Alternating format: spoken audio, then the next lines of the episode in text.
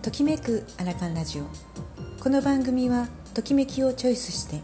毎日を楽しく過ごすための日々の発見。時々ためになるお話を配信しています。こんにちは。おはようございます。こんばんは。ちかです。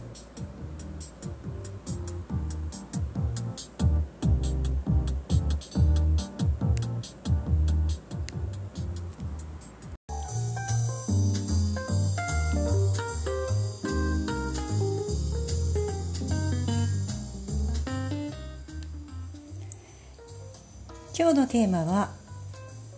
パワポの準備もなかなか。パワポですね、えー、2夜連続で少しオンラインの方でお話をする機会をいただきました。それによって、まあ、両方ともパワーポイントで準備をしたんですね。これを準備している時に音声配信もまあ、あるあるなんですがパワポもなかなかすごく整理ができていいなって思ったんですよね。まあ、一つまず1日目のパワポを使っての、えー、準備は、えー、まあ、コミュニティ仲間のカン・タエコさんによって、まあ、このコミュニティひふみ村の、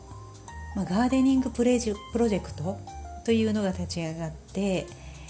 まあ、この菅太子さんが主体となって、まあ、熟成みんなに呼びかけをして、まあ、岩村の古民家の庭作りをしよう。これがまたすごくてですね多江さんが、えー、それぞれの庭に一つずつのテーマをつけて、まあ、ここはこういうお庭のコンセプト。でそっちはちょっとお休みをしたりとか星を眺めたりとかなんていう素敵なまあ、えー、コンセプトのもとにこれから、長ければ10年以上かかるかもしれませんが少しずつみんなで、まあ、庭を作ろう。みたいな形のプロジェクトが立ち上がっています。まず最初に草むしりから入ってまあ、それから庭いじりこれからしたいなとか今している人の、まあ、ワークショップみたいなものもしながらみんなで庭づくりをしていこうということなんですね。でもこのタエさん東京から来てそのプロジェクトの、えーまあ、先頭に立つっていうことです。そして参加者は海外にもいたりとかこれからどんな感じで進んでいくんだろうなという、まあ、お楽しみなプロジェクトなんですが、まあ、私はこの中で、えー、先日行ったワーケーションの、えー、中で得た岩村の情報そしてどんなところとか、まあ、庭の状態こんな感じというお写真とかそういうのをパワポで資料を作って皆さんにまだ岩村を見ていない方今村の庭を見ていない方古民家を見ていない方に、まあ、プレゼントまではいかないですね。ちょっとご紹介をさせていただきました。で写真なども数枚あげたんですがこの写真って私この配信でも以前あげたんですがやはり人のこう撮りたい景色でそれぞれ違うなと思ったんで皆さんが行かれた時に自分が一番ときめく写真を撮っていただくといいかなまたそれをアップしていただくといいかなという、えー、お伝えをしてみました。そしてこの今村の良さをお伝えする時に、まあ、この商店街もすごく私感動してるんですが、まあ、標高差がやっぱりあって岐阜って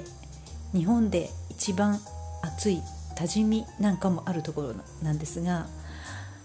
そこはそれほど暑くて覚悟して岩村に行ったけど岩村はクーラーもいらないぐらい涼しかった。それって何で？ということを標高差でちょっと確認してみたんですね。でまあその辺のお伝えもして実は岩村の、まあ、岩村城石の位置は東京のスカイツリーよりも高かった。スカイツリーが確か634メートルの高さで岩村城市一番高いところだと700ぐらいあり商店街は500メートル前後の、まあ、海抜500メートル前後の位置にある。ということで多治見の100メートルから200メートルぐらいの、えー、この標高に比べるとまずそこがその56度のきっと気温差もあるのかなということもあったりして、まあ、あとは商店街にこんなものもあるし、えー、近くには